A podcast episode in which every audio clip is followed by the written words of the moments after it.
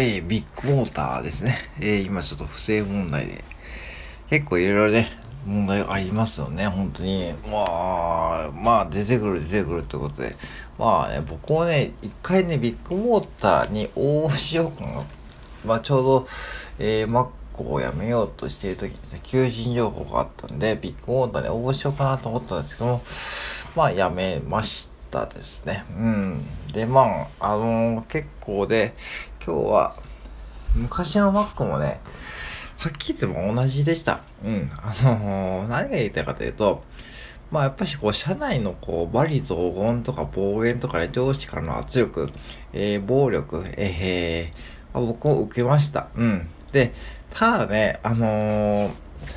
ビッグボーダーと違うのは、えー、なんだろうな。まあ、違わないか。あってですね、まあ結局ね、あの、まあ新入社員として当時中卒年者で入ったんだけども、やっぱりね、先輩マネージャーたちはですね、はっきり言ってですね、睡眠時間、えー、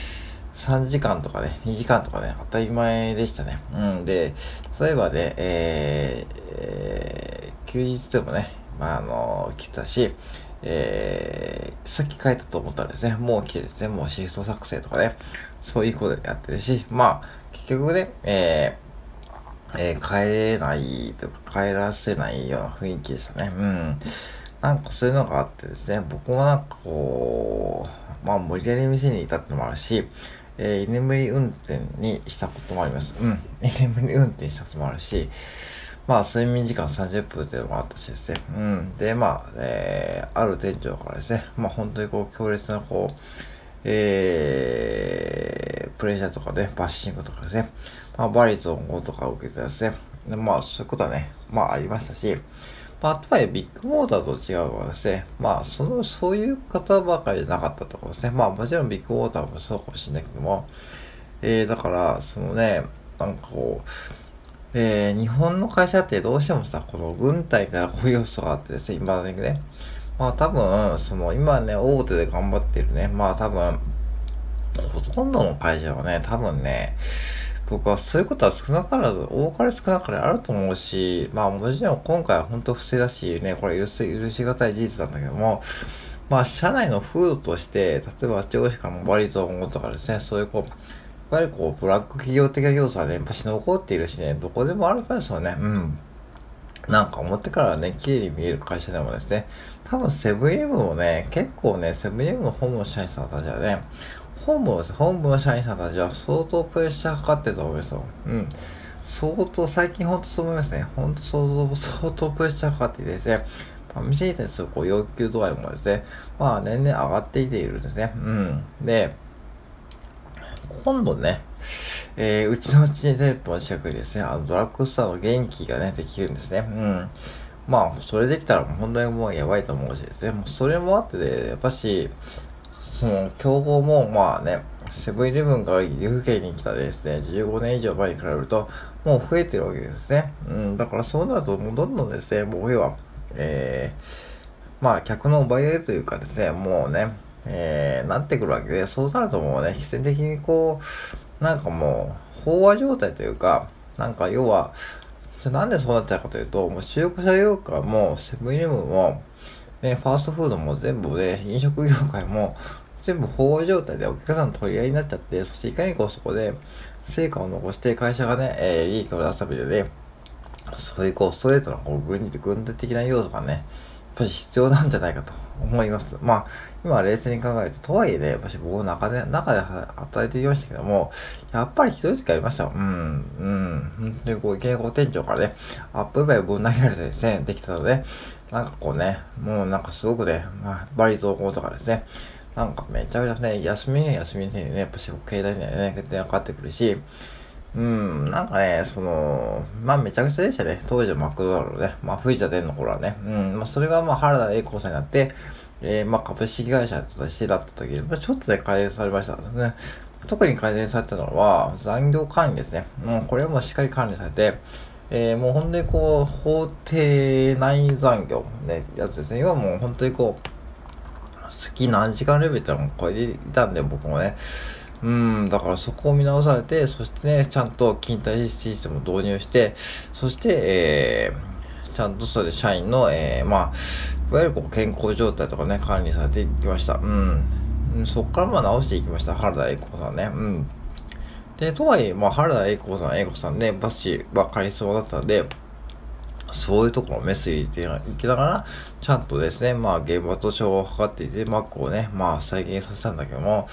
じゃあ、藤田年の時代がでも悪かったかというと、そうじゃなくて、もう藤田年は藤田年で、まあ、そういうことを分かっていた上で、多分、まあ、でもね、社員にはちゃんと世界で、日本一のね、えー、飲食店の給料を上げる、上げようと思ってやっていたし、僕芸でもらっていました。だから、それビッグオーバーと同じで、ビッグモーターもね、結構ね、年収が多いですよね。うん、聞いてみるとね。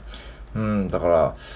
何を取るかですよね。なんか年収を取るか、その要は、まあ、いわゆるこう、緩いで、まあ僕今本当にこう、まあぶっちゃけゆる本業でね、まあ生産でやってるけども、マック時代とは本当に真逆のこう、まあ体力というか、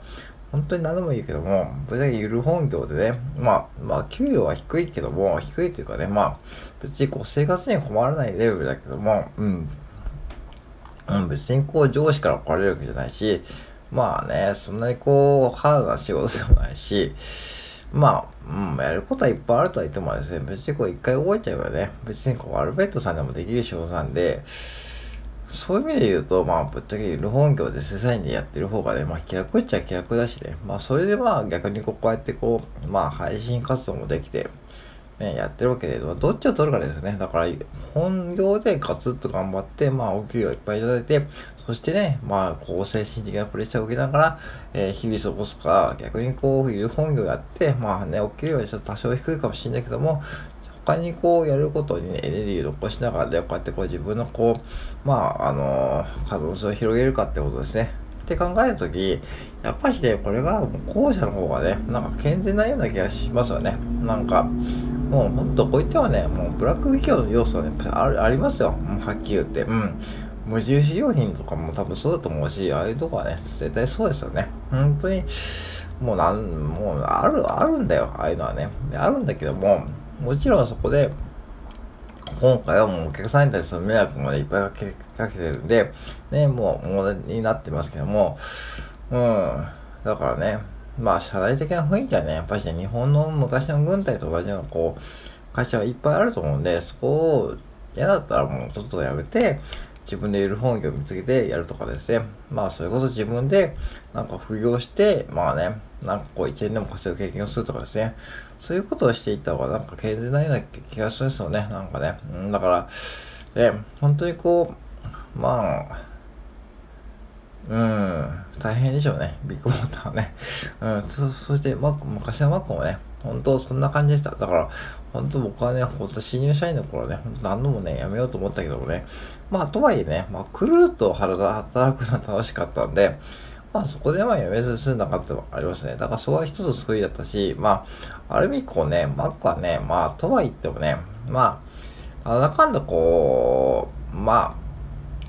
なんだろうな、お客さんに対してはそこ真摯に向き合っていた会社会社なんで、別にこうお客さんにこう変な商品を提供していたわけじゃないんで、そこはまあいいかなと思ってやっていたけども、やっぱしね、本当にこうね、こう数知れないこう周囲長を受けたんで、まあ今と思ってね、僕は本当よくされていたなと思います。なんで、皆さんもね、ぜひね、多分ね、皆さんのお仕事もそうだし、まあご主人のお仕事もそうだし、まあ中でね、まああると思うんで、ぜひね、一回お話を聞いたりしてみてください。うん。そしてね、まあもしね、なんかこう、そういうことで悩んでいてですね、なんかこう退職しようと思ってね、考えてるとかで、ね、話を聞いたらね、そこはもう止めずに、もうね、まあ真摯に向き合っていただくことで、多分ご本人も多分気が楽になると思います。うん。はい、以上です。